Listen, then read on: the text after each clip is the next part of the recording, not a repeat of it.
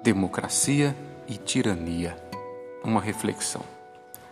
Um paradigma sociopolítico pode ser apreendido quando olhamos para a história, tal como nos diz Francis Schaeffer em Como Viveremos.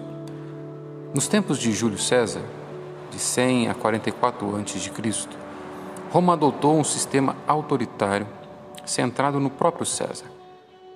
Antes dos tempos de César, o Senado não podia manter a ordem a cidade de Roma estava sendo aterrorizada por gangues armadas e os expedientes normais do governo eram constantemente atrapalhados, uma vez que forças rivais disputavam o poder. Os interesses pessoais passaram a ser mais importantes do que o interesse social, por mais sofisticadas que fossem as manobras. Assim, desesperadas, as pessoas aceitaram o governo autoritário os romanos fizeram de César um ditador vitalício, na esperança de que o governo de uma só pessoa pudesse lhes dar um tempo para respirar, depois de tantas guerras e calamidades civis.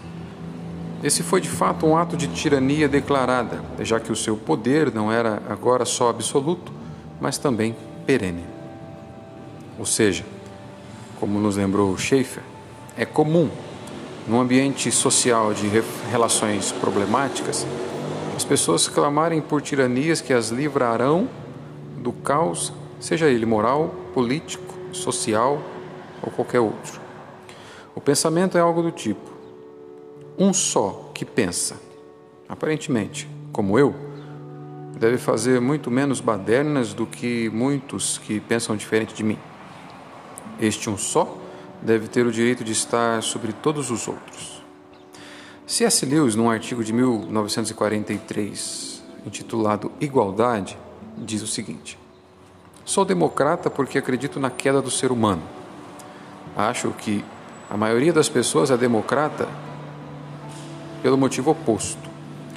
Grande parte do entusiasmo democrata resulta das ideias de gente como Rousseau, que acreditava na democracia por pensar que a humanidade é tão sábia e boa que todos merecem participar do governo.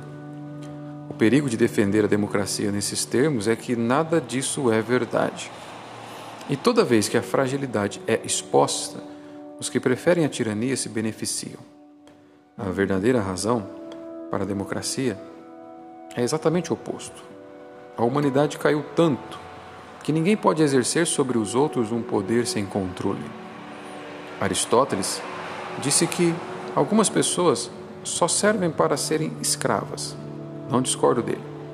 Mas rejeito a escravidão porque não vejo ninguém qualificado para ser senhor de escravos.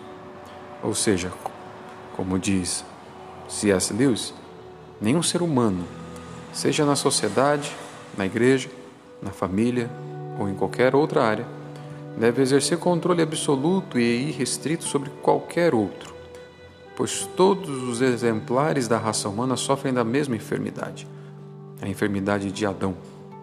Pois, como está escrito, não há nenhum justo, nenhum sequer, não há ninguém que entenda, ninguém que busque a Deus, todos se desviaram, tornaram-se juntamente inúteis, não há ninguém que faça o bem, não há nenhum sequer. Romanos 3, de 10 a 12. A única possibilidade de paz real para os homens é se sujeitarem ao governo de um dentre os homens que não se encaixa no paradigma da raça, tal como citado por Paulo em sua carta aos Romanos. E o nome desse único governador digno de receber toda a devoção e confiança irrestrita é Jesus Cristo. Ele é manso, humilde, todo-poderoso, perfeito, gracioso, misericordioso, infinitamente sábio, tem toda a autoridade nos céus e na terra e governa com a força de seu poder.